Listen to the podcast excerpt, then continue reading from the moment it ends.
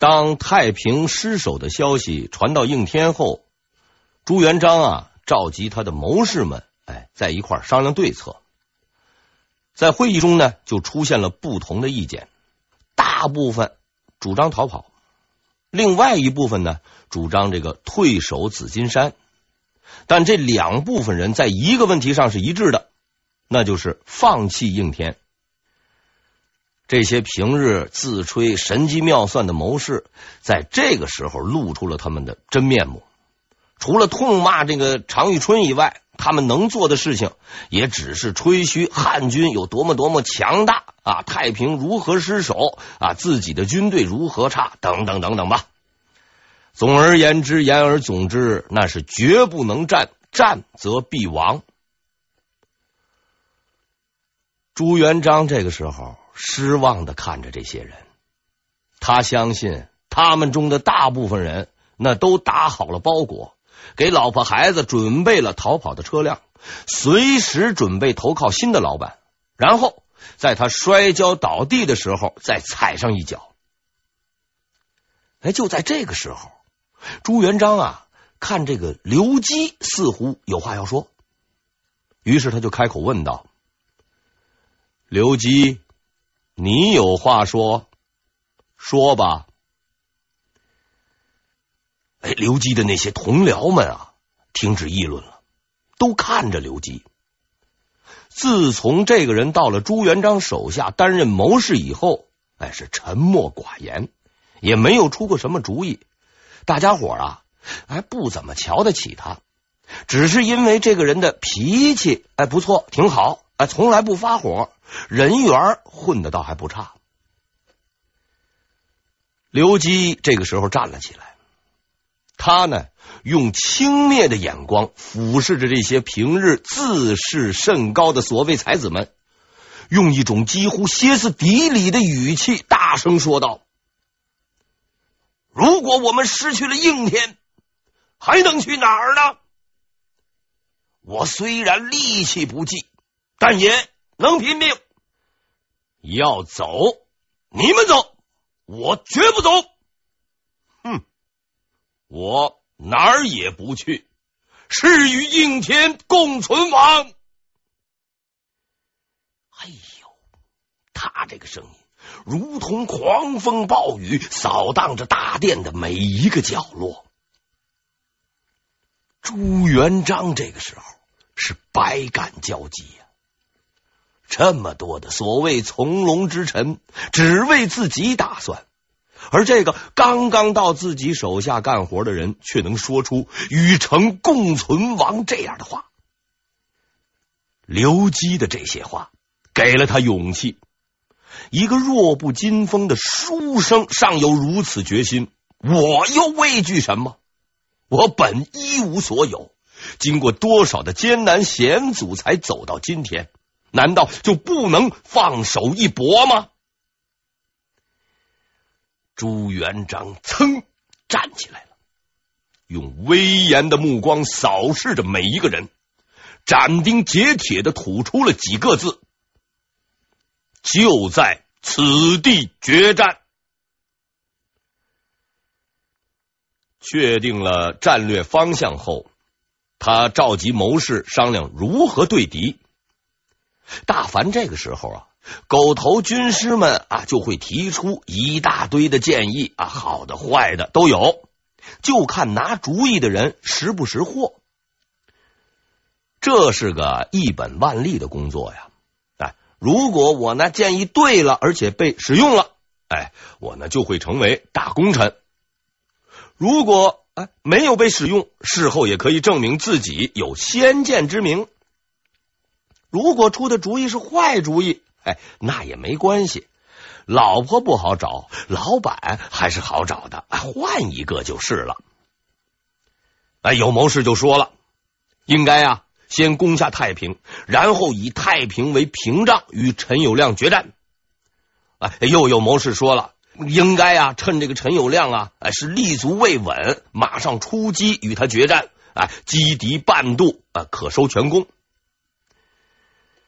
咱们客观的来看啊，这两种主意啊，似乎都不错，提出谋略的人呢，也是很有远见的。但真的行得通吗？朱元璋嘿，再度表现出了他的军事天才。这种天分啊，将在今后的军事生涯中不断的帮助他。朱元璋分析说：“先攻太平是不行的，因为太平城坚固，不能保证一定能攻下来。即使攻下来后，也无法在短时间内守住。陈友谅就会一股气攻克太平，继而攻打应天。而那个时候，咱们的主力部队已经极为疲劳。”根本就守不住应天，主动出击决战也是不可取的，因为舍弃坚城不守，贸然出击，一旦未能与敌军进行决战或是战败，整个战局就会陷入被动。最后，朱元璋说出了自己的看法，他用手指向了应天城外的龙湾。哼就在这里，朱元璋的计划是这样的：考虑到自己的水军不如陈友谅，他决定啊，把这个陈友谅诱上岸来，引他进入预定地点，哎，设伏打他。他呢，分析了陈友谅水军的进攻方向，认为啊，陈友谅的水军。一定会经过长江进入秦淮河，并直抵南京城墙之下。在这条水路上，战船唯一的阻碍是长江到南京西城墙的三岔江上的一座木质桥。这座桥的名字叫江东桥。如果陈友谅哎走这条路，朱元璋的军队将直接面对汉军的可怕舰队。所以呢，哎，不能让陈友谅走这条路。朱元璋为陈友谅的汉军选定的这个墓地是哪儿呢？就是刚才他指的那个龙湾。龙湾啊，有一大片的这个开阔地，汉军到此地，哎，只能上岸，而他们自己的军队呢，能利用当地的这个石灰山做屏蔽，随时可以在后面哎突袭汉军。这里哎是最好的伏击地点。这时候，朱元璋召集了他的高级将领们。首先，他指示驻守城北正方的这个邵荣啊，要放弃阵地，因为他镇守正是那个关键的地方。哪儿啊？哎，龙湾。其次，朱元璋命令杨靖。赵德胜、常遇春、徐达带领部队啊，埋伏在龙湾和南城。一旦汉军进入伏击圈，就进行攻击。最后，朱元璋本人带着预备队驻扎在西北面的狮子山，作为最后的决战力量。这次伏击，我做总指挥。当我挥舞红色旗帜时，就代表敌军已经到达。当我挥舞黄色旗帜时，你们就要全力进攻，决战就在此时。哎，可是这个徐达呀，这个时候提出了疑问了。那如果陈友谅要是不攻占龙湾，直接从这个秦淮河攻打应天，这个计划是无法执行的呀。是的呀。说的有道理呀！啊，陈友谅带领的是水军啊，必定会走水路啊。他又凭什么放弃自己的优势啊，去和我们来打陆地战呢？哎，其他人吧也有这样的议论。朱元璋的脸上啊，哎，浮现出了一丝狡黠的这个微笑。他指着将领中的一个人说道：“哼，这可就要靠你了。”他指的这个人呐，叫康茂才。哎呦，这可是一个战略意义上的阴谋。这个康茂才呀，原先是陈友谅手下的大将，后来投奔到了朱元璋这儿。但他呀，仍然在朱元璋的指示下与陈友谅有着秘密的接触。用今天的话来说呢，哎，他就是一个呀两面间谍，是朱元璋埋在陈友谅身边的一颗棋子儿。康茂才早就派人送信给这个陈友谅了，说他呀将倒戈，建议陈友谅采取水陆进攻。他将会在这个江东桥与陈友谅会合，并将这座唯一阻挡水军前进的这个桥梁给他挪开，让陈友谅的水军啊经过秦淮河，直抵南京城墙之下。陈友谅接到这个信是大喜过望啊，并表示啊一定会在胜利后重赏康茂才。在得到陈友谅的回音后，朱元璋命令李善长连夜在那里头。干嘛呢？造了一座石头桥，就这座石头桥将给予陈友谅最最沉重的精神打击。朱元璋宣布了他的全部作战计划，然后看着他的将领们说：“我们自亳州出发以来，经历了无数的困苦，打败了无数的敌人。”才取得今天的一方土地。虽然陈友谅比我们强大，但只要我们敢于迎战，胜利一定属于我们。我相信我是对的。朱元璋真是一个了不起的人，在通往胜利之门的路上，你呀会捡到很多钥匙。哎，这些钥匙呢，有的是古香古色，有的是金光闪闪，可是只有一把能打开那扇门。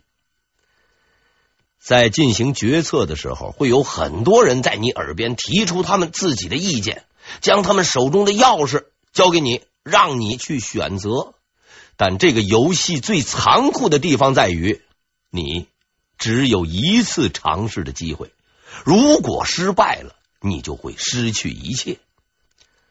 拿破仑曾经说过这样一句话：在这个战役实施的过程中，只有一个时机是最适合的，能抓住这个时机的，就是天才。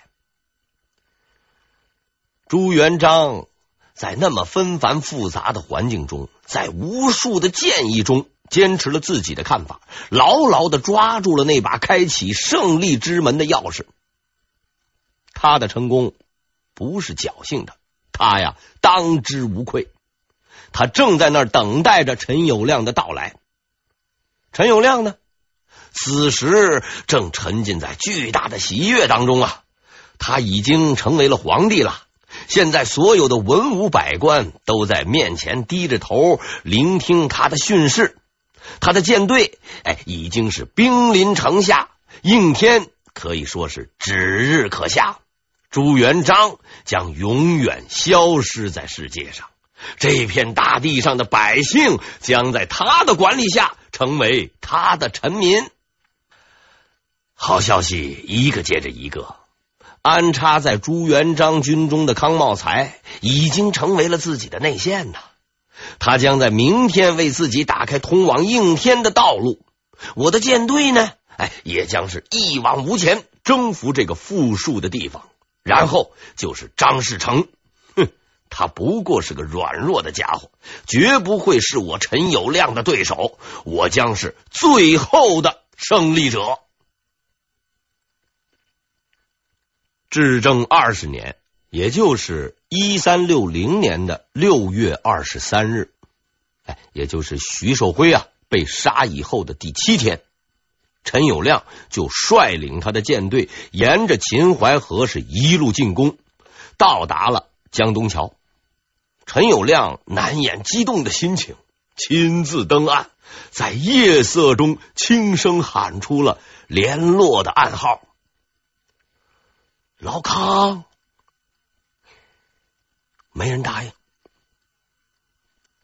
老康又喊了第二声。哎，可还是没有人答应。陈友谅借着皎洁的月光，仔细就观察这个江东桥。哎呦！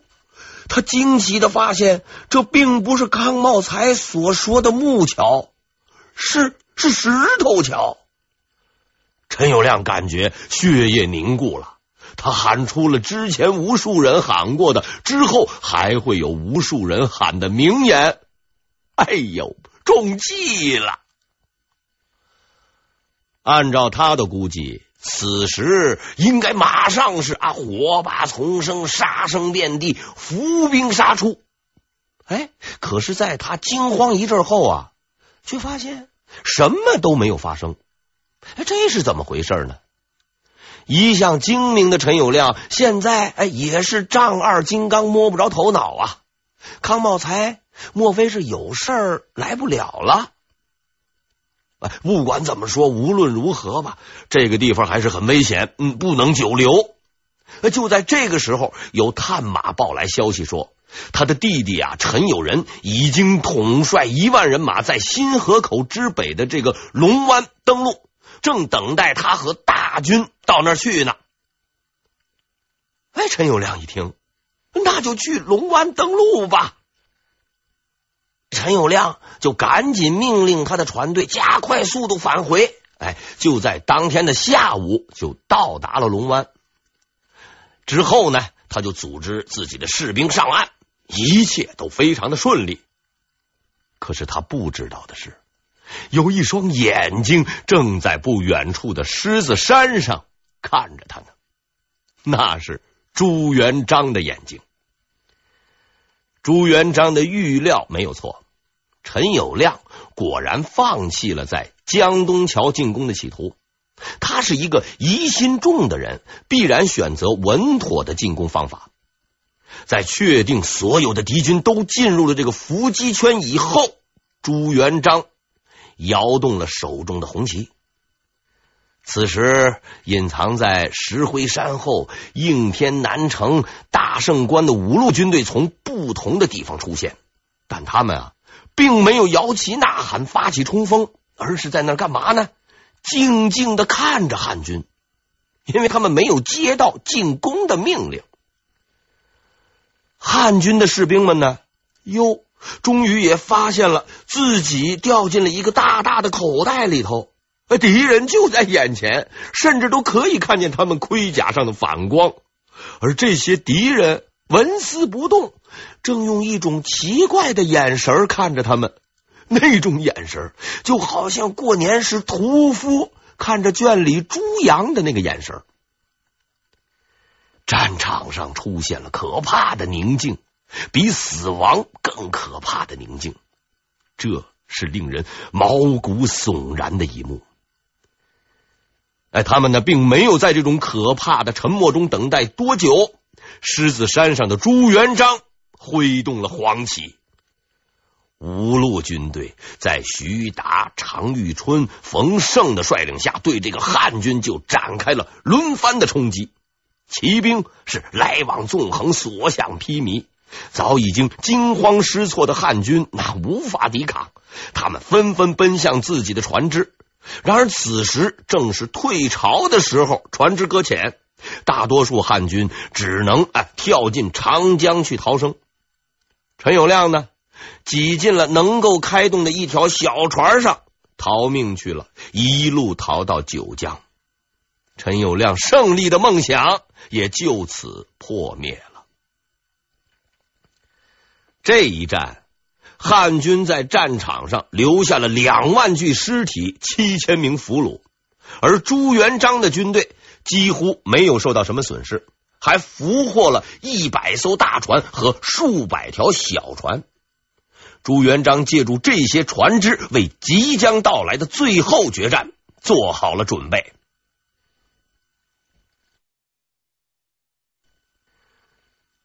龙湾之战胜利后的一天啊。紫金山上的禅寺来了一位香客。当时的应天虽然已经为朱元璋所管辖，但是这个治安情况仍然不是很好。所以呢，这个寺中的僧众啊，一到晚上啊就会紧闭寺门。这天呢，黄昏时分，这个香客就走进了寺庙的大门。啊，嘴里说呀，天色已晚，无法赶路啊，想在寺里头呢留宿一宿。看门的这个小僧一看这个人相貌不俗，就是很丑，而且呢还十分凶恶，竟然啊啊没敢拦他，就让他进到寺里边去了。禅寺的主持闻听此事，哎，慌忙哎就出来看，初见此人，也不禁就吃了一惊。但啊，他毕竟是见惯了大场面的人了，细看之下，顿觉此人身上有一股豪迈之气，且带一把宝剑在他的身上。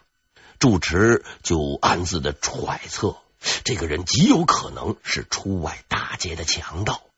像这种人。嘿，一定是不能得罪的。如果要是激怒了他，一把火烧了禅寺，自己和老婆孩子怎么办呢？于是做主，哎，就留他住一晚。那刚才说这个人是谁呢？这个人呢，正是应天的镇守者朱元璋。在龙湾战胜后啊，他呢也颇有些得意。这天啊。他就来到了紫金山下，见山上啊有一座禅寺，回忆起自己当年做和尚的情景，便啊到寺中一游。到了夜里了，这个住持左思右想，睡不着。他怕那个强盗嫌疑极重的人晚上会出来搞事儿，可这话呀，他又不能直说。他就在那儿琢磨了很久，终于想出了个好主意。他呢决定邀请这个人呢去大殿讲禅。所谓讲禅和魏晋时期的这个清谈差不多，就是哎这一群人吃饱了饭，坐在一块儿啊吹牛，反正吹牛也不上税嘛。朱元璋深更半夜被吵醒。得知居然是让他去讲禅，是哭笑不得呀。那朱元璋是何等精明的人呐，自然明白住持的意思。哎，毕竟现在住的是人家的地方，礼貌起见，他就随住持来到了大殿。这个时候，空旷的大殿里只有他和住持他们两个人。分东西坐定以后，住持开始仔细的打量起朱元璋来。只见此人衣着朴素，虽面相凶恶，但举止仍透出一股乡下人的土气，顿时对此人哼大为藐视。强盗做到这个地步，连件好点的衣服都没有，说他是强盗都抬举了，顶多是个乡巴佬。